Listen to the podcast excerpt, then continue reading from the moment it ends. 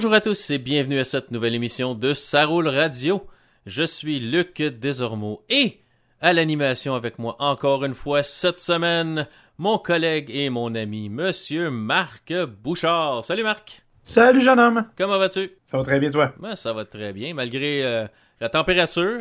Oui, parce qu'aujourd'hui on enregistre un jeudi euh, pluvieux, euh, verglacé.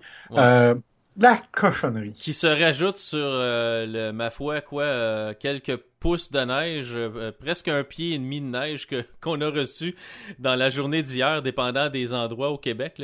C'est assez extrême sur les routes, donc soyez prudents si vous avez à, faire des déplacements présentement parce que ce n'est pas Jojo et je sais pas ce, que, ce qui s'annonce pour le week-end mais j'espère que ça va être un petit peu plus un petit peu plus tranquille sur les routes, que les gens peuvent se déplacer un peu plus facilement. C'est ouais, effectivement. assez compliqué effectivement. présentement. Mais en fait, c'est pas si mal. Hein. Je suis obligé de te dire que j'ai fait euh, Drummondville, Saint-Hyacinthe, puis je me suis promené dans les villes, puis il n'y avait pas trop de problèmes. OK, bon, c'est bon quand même. C'est un coup, un, un coup bien déglacé. Des fois, c'est le matin en partant que c'est un peu difficile. Euh, ouais, ben oui. Dans la journée, après ça, ça s'améliore un peu. Là, donc, euh, donc quand même, faites attention pendant vos déplacements. Euh, Vous devriez toujours faire attention. Toujours, mais encore plus quand c'est glacé. mettez, votre niveau de, surveillance un petit peu plus élevé parce qu'il faut conduire pour nous, puis il faut malheureusement aussi conduire pour les autres souvent.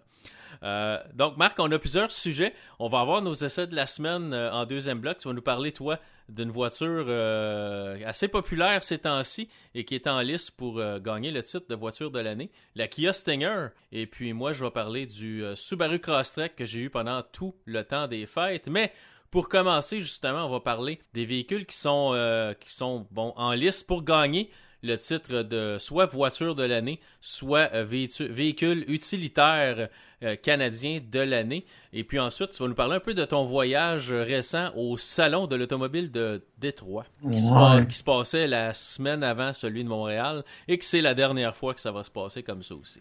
Exactement. Euh, donc, euh, bon, pour, pour les gagnants, donc les voitures gagnantes dans leur catégorie vont être en liste pour gagner le titre de voiture de l'année.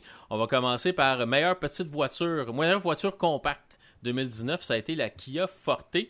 Euh, meilleure voiture grand format 2019 au Canada, c'est la Kia Stinger dont tu vas nous parler en deuxième bloc. Euh, meilleure voiture intermédiaire de luxe, c'est la Mercedes-Benz E400 4matic.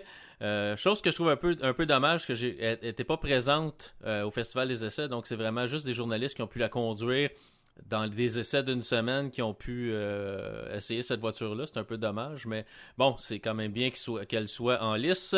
Euh, meilleure voiture grand format de luxe 2019, Volvo V90 Air Design, que j'ai eu la chance de conduire justement au Festival des, des essais. Et ça se conduit comme une petite voiture, c'est assez intéressant. Euh, meilleure voiture de performance, Mazda MX5. Attends, attends. Ouais. Meilleure voiture sport et de performance. Parce ouais. qu'on s'entend pour dire qu'une MX5 en termes de performance, on a, on a vu mieux, là. C'est correct, mais c'est en plus. Parce que dans la liste, c'est marqué simplement voiture de performance. C'est pas marqué ouais, sport. Mais... mais... oui, c'est sport et de performance. Parce que quand tu vas sur le site de la JAC, ouais. un site d'ailleurs complètement renouvelé, mm -hmm. euh, c'est marqué voiture sport et de performance. Okay. Je, je, je, veux pas t'obstiner, mais non, oui, non, un peu. Dans leur courriel, dans leur courriel, c'est juste marqué sport de performance. Mais bon. Ah. Euh, moi, je me fie sur le courriel, mais c'est pas grave. Euh, mais, ensuite, si on va dans les euh, véhicules utilitaires, meilleur utilitaire compact 2019, c'est le nouveau Hyundai Kona. Oui. Euh, meilleur utilitaire intermédiaire, euh, c'est le Mazda CX5. Si on va dans le meilleur utilitaire grand format, c'est le Mazda CX9. Donc, ouais, Mazda, d'ailleurs, euh, avec trois titres, euh, c'est la compagnie qui remporte le plus de titres cette année. Hein. Ça arrive quand même assez fréquemment que Mazda gagne plus d'un titre quand ils sont en liste. Donc, ils sont sur une belle lancée encore cette année. Euh, meilleur utilitaire intermédiaire de luxe Infiniti QX50. Euh, meilleure camionnette 2019, donc pick-up, c'est le Ford F-150 diesel. Euh, meilleur véhicule électrique 2019 au Canada. Chrysler Pacifica hybride. Bon, c'est pas vraiment un véhicule électrique, c'est un véhicule hybride, là, mais bon, ça rentre dans cette catégorie. Hybride branchable. Ouais, hybride branchable. Hybride branchable, quand même. Et qui a une batterie assez grosse pour être admissible à l'aide financière complète. Oui, comme une Volt environ. Comme, comme une Volt. Euh, et meilleur véhicule électrique de luxe 2019. Marc, tu vas être heureux, le Jaguar I-Pace. Oui, je qui est un véhicule assez, assez impressionnant que j'ai été revoir au salon de l'auto et toujours aussi, toujours aussi intéressant. Ah, moi, ça, moi, ce, ce truc-là, je m'excuse, là, je, je, suis en amour profondément avec le véhicule. au niveau des finalistes, je suis quand même étonné que Genesis soit pas là. Oui, qui a gagné véhicule de l'année euh, au niveau nord-américain. ouais. Effectivement. En fait, c'est la G70 qui est la version de luxe euh, haut de gamme de la Stinger. Euh, mais c'est quand même particulier qu'elle ne soit pas là. Oui, quand même.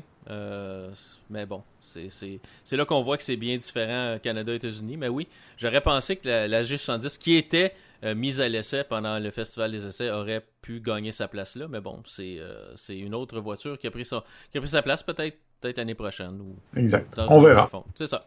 Donc, on va voir. les euh, gagnants vont être annoncés au Salon de l'Automobile de Toronto qui se passe le 14 février, donc à la Saint-Valentin. Euh, Marc, tu es allé à Détroit.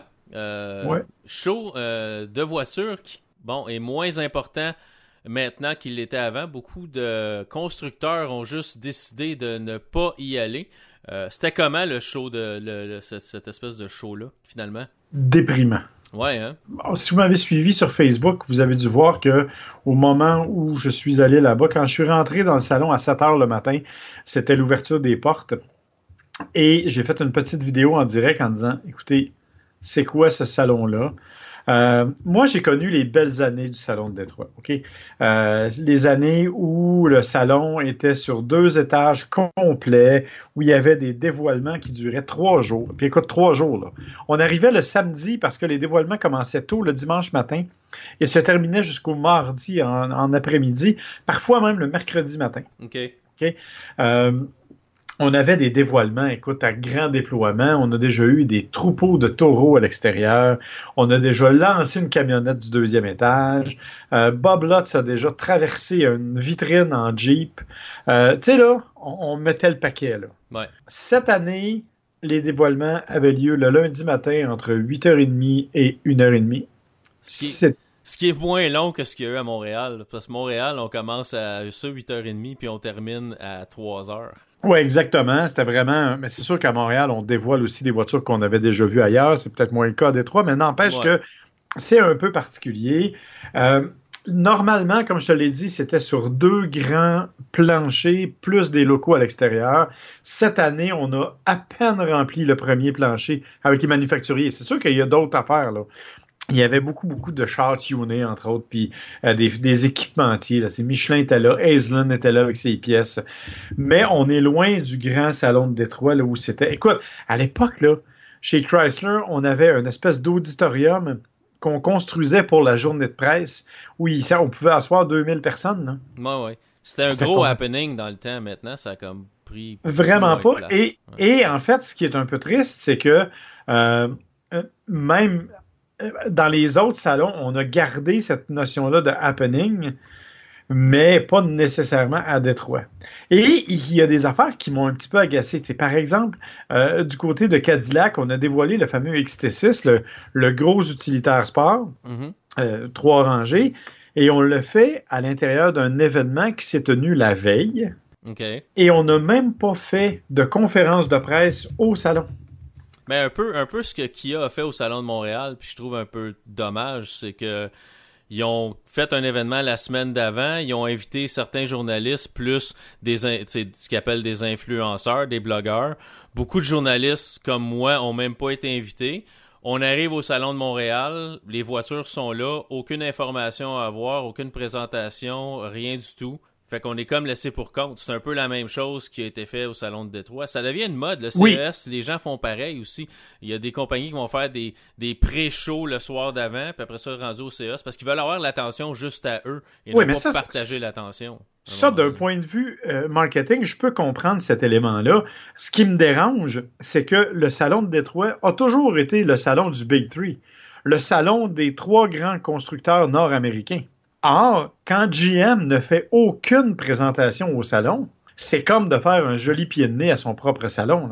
Oui, parce que t'es es dans ton territoire, là, je veux dire. C'est ça. Moi, ça, c'est la partie qui m'a dérangé. C'est pas que qu'il fasse l'événement en dehors, ça me dérange pas. Ford fait ça aussi des fois, puis c'est bien correct. Ça me dérange pas tant que ça. Euh, ce qui me dérange le plus, c'est vraiment le fait qu'on n'ait pas accordé plus d'importance que ça au salon, pas suffisamment, en tout cas, pour être en mesure de, euh, euh, de présenter quelque chose et de faire une conférence de presse à l'intérieur du salon. Et ça, ça me dérange. Ouais, ouais c'est un peu plate parce que c'est vraiment le show des Américains. Ça devrait être comme Ford, Chrysler, puis GM. Ça devrait être leur salon vraiment eux. C'est local. Ils sont, tous là dans, dans cette région-là. Mais, mais bon, c'est peut-être une nouvelle façon de faire. Il y a des rumeurs aussi, ça fait longtemps qu'on en parle. Est-ce que le salon de l'auto a vraiment encore autant sa place qu'il avait avant? Ben, moi, je pense que oui. Mais, ça coûte cher. ça coûte cher. Mais de façon différente. Ouais, c'est C'est-à-dire que le salon, le prochain salon de Détroit va avoir lieu en juin. Mm-hmm. OK? Ouais. Et, bon, pour avoir jasé avec des gens, euh, ce qu'ils veulent en faire, c'est davantage un, un happening mais vraiment un festival. Donc, il y aura des activités extérieures. À Détroit, on a complètement réaménagé le bord de l'eau. Donc, on va faire des trucs sur le bord de l'eau, on fait des, des, des, ride and drive, des tests de voitures à l'extérieur. Bref, on veut vraiment en faire un gros party. Euh, contrairement à ce qui se fait maintenant, qui est un, truc pour des journalistes, euh, on veut vraiment miser davantage vers euh, le, grand public. Je pense que c'est ça l'avenir des salons, parce que les journalistes, soyons honnêtes, on était 12 000 il y a quelques années, puis maintenant, euh, on était à peine 5 000. Oui, c'est sûr, parce qu'il y, a eu beaucoup de changements, autant au Québec qu'ailleurs, au Canada puis aux États-Unis, il y a beaucoup de changements dans le domaine. C'est clair. Fait qu'il y a beaucoup de gens qui partent, pas nécessairement, qui sont pas nécessairement remplacés. Tu as plus en plus de journalistes qui écrivent pour plus qu'une publication.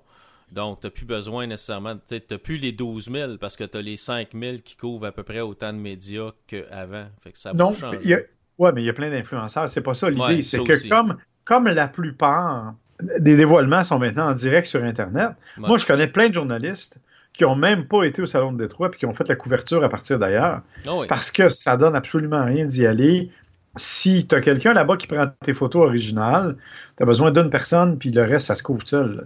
ouais, c'est un fait. C'est un peu comme le, CES, c'est un peu la même chose. Il y a beaucoup de gens qui ont couvert ça à distance parce qu'aller là-bas, c'est un. C'est pas, euh, pas vraiment amusant. Là. Ça a l'air que c'est plein, puis c'est tu te piles presque ses pieds. Là. Donc, euh, faire ça à distance, c'est peut-être la meilleure manière d'y aller aussi. Là. Mais Bon, on verra.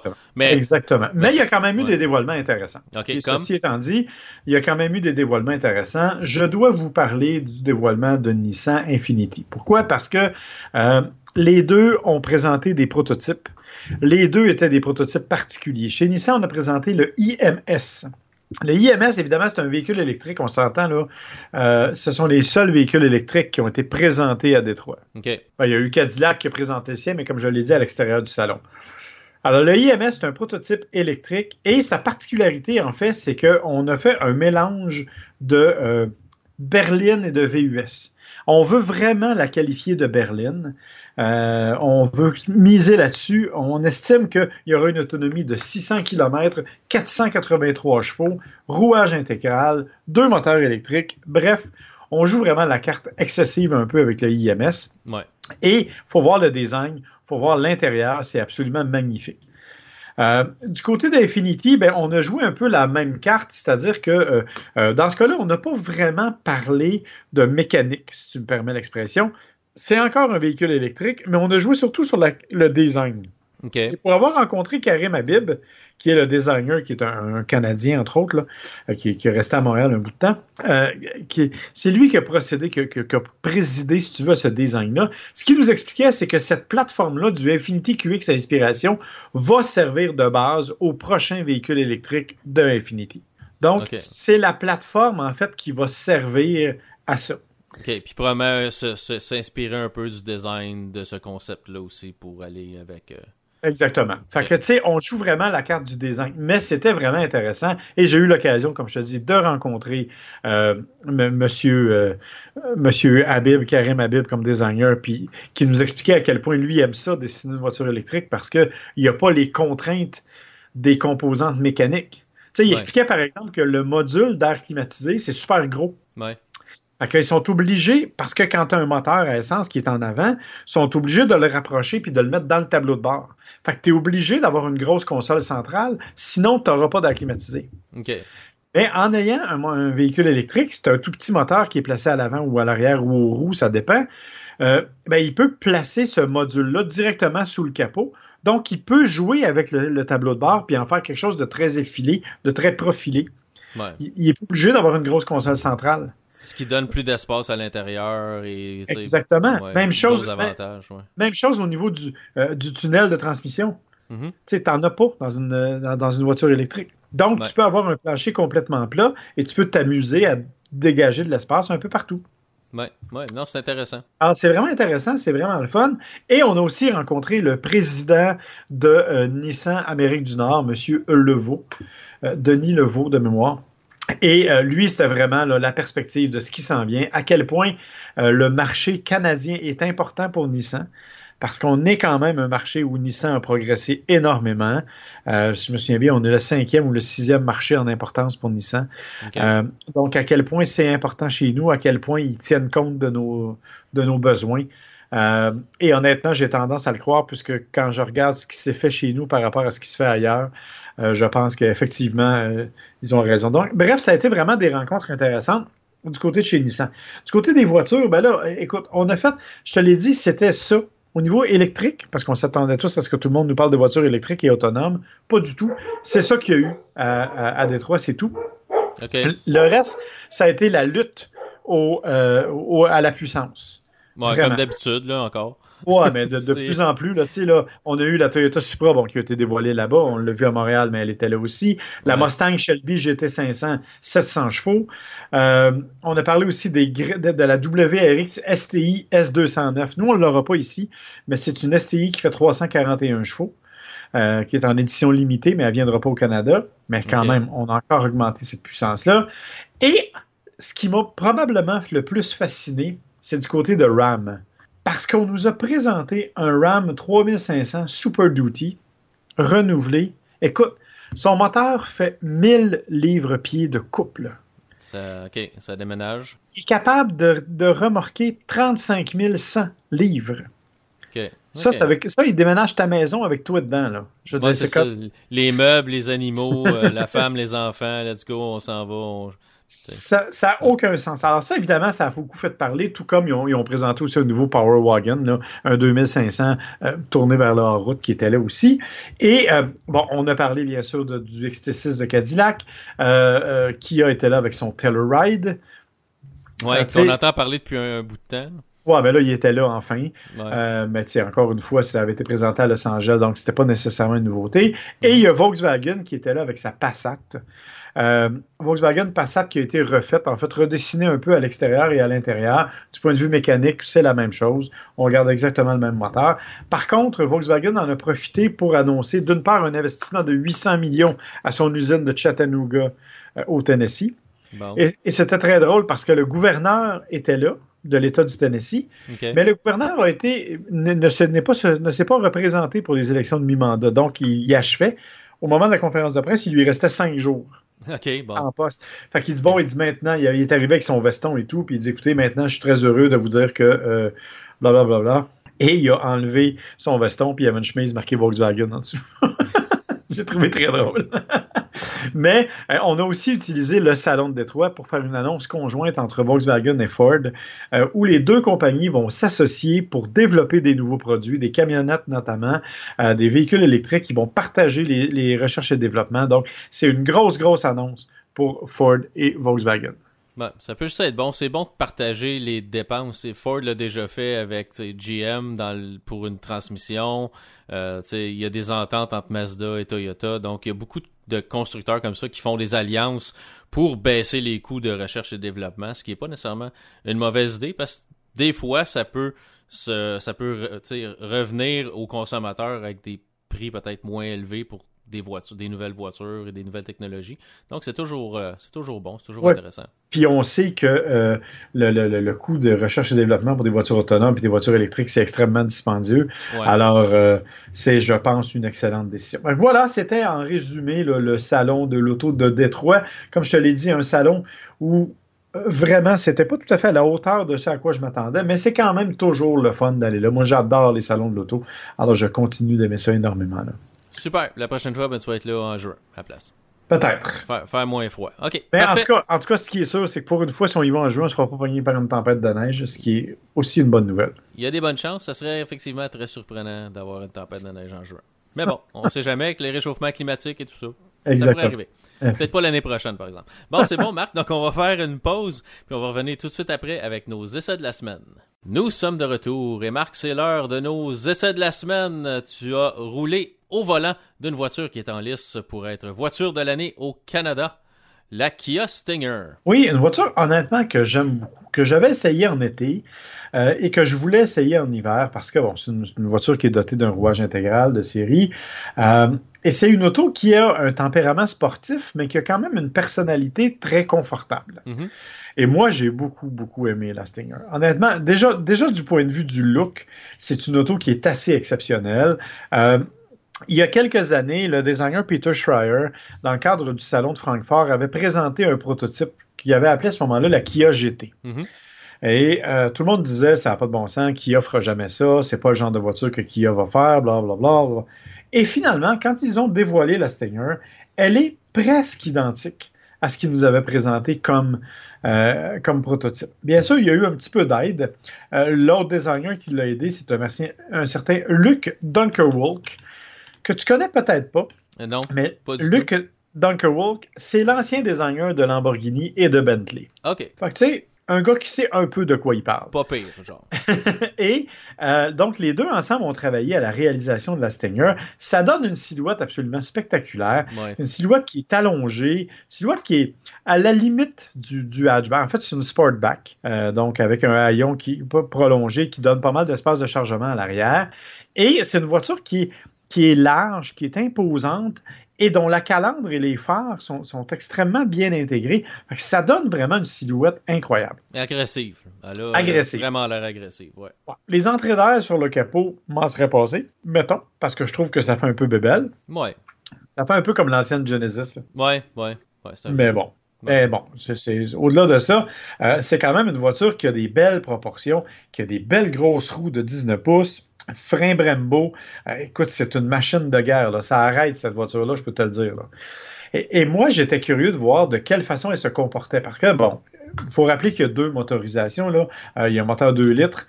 Euh, il y a aussi un, moteur 3.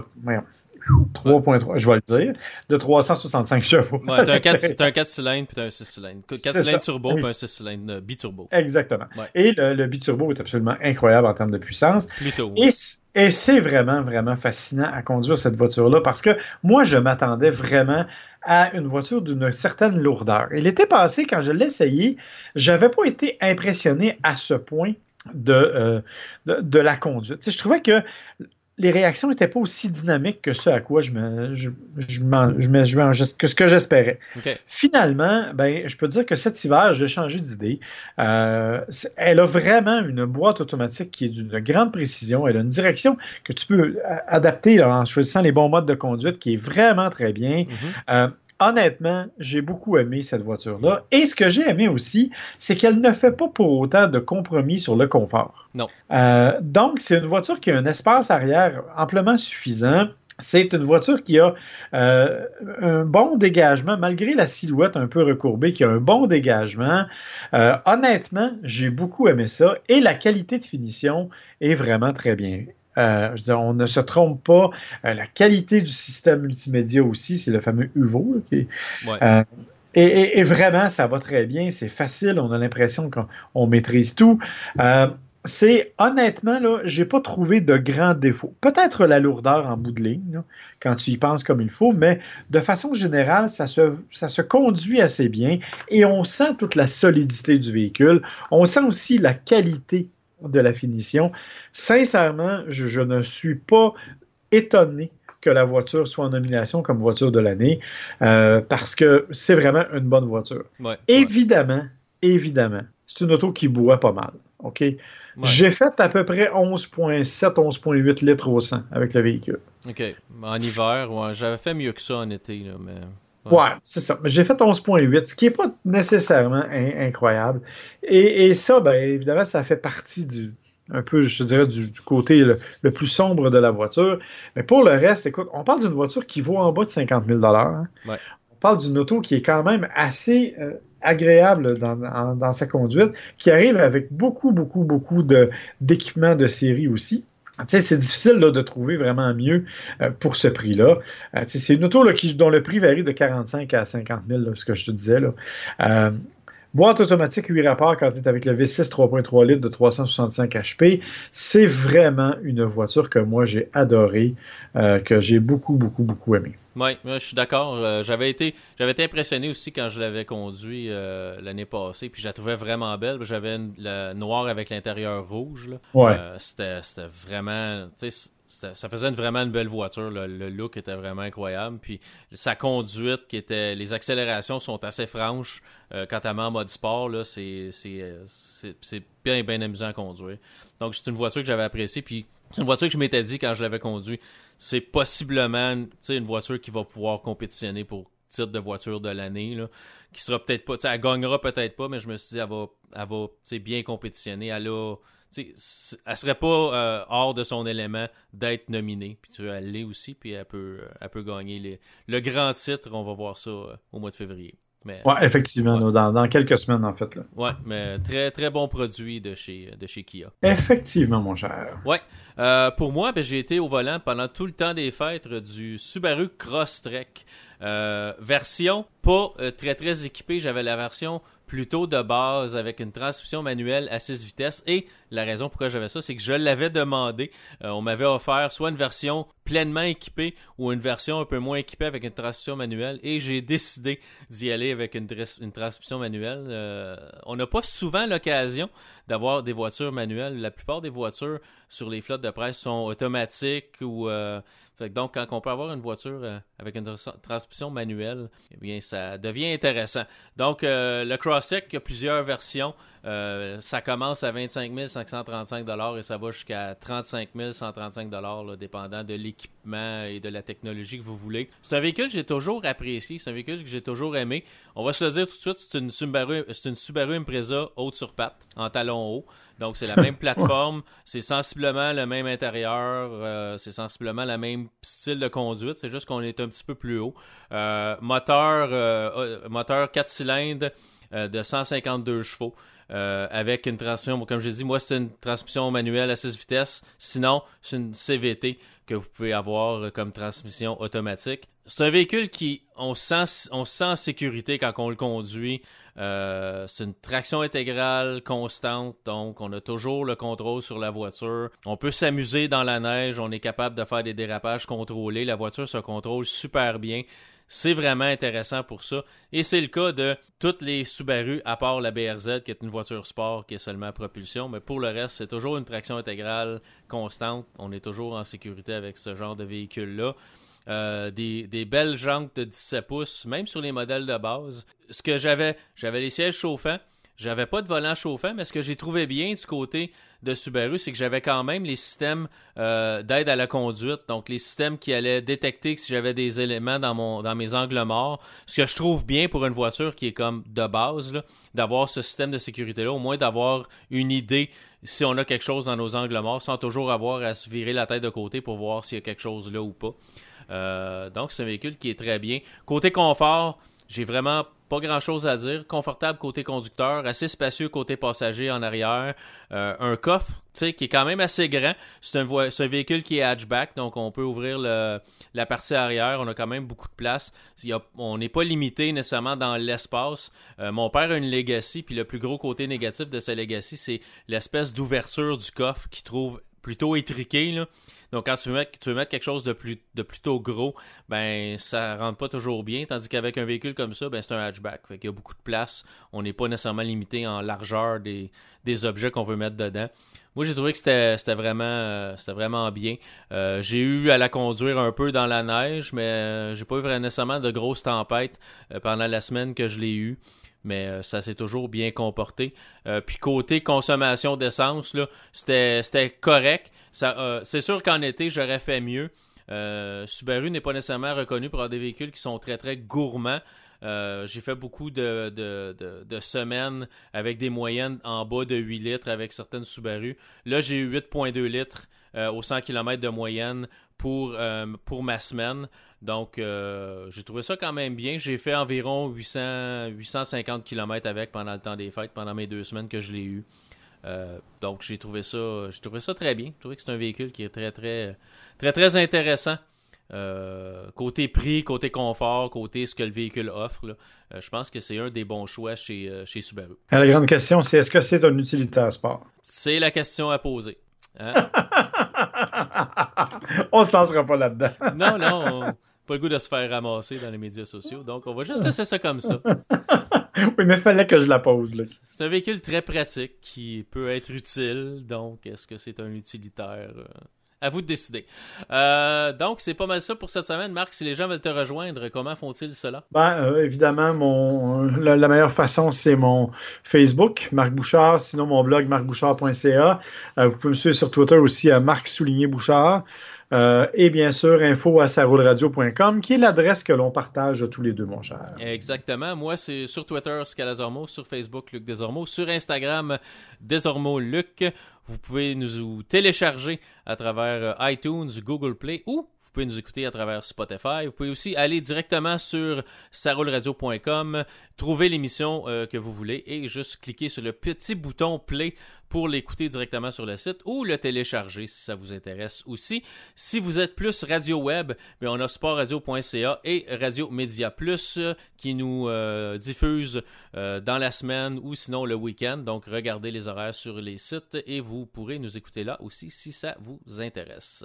Donc, merci Marc d'avoir fait cette autre émission avec moi cette semaine. Et puis, on se dit aux auditeurs merci d'avoir écouté. Puis, on se dit à la prochaine pour une autre émission qui devrait être, si tout va bien, la semaine prochaine.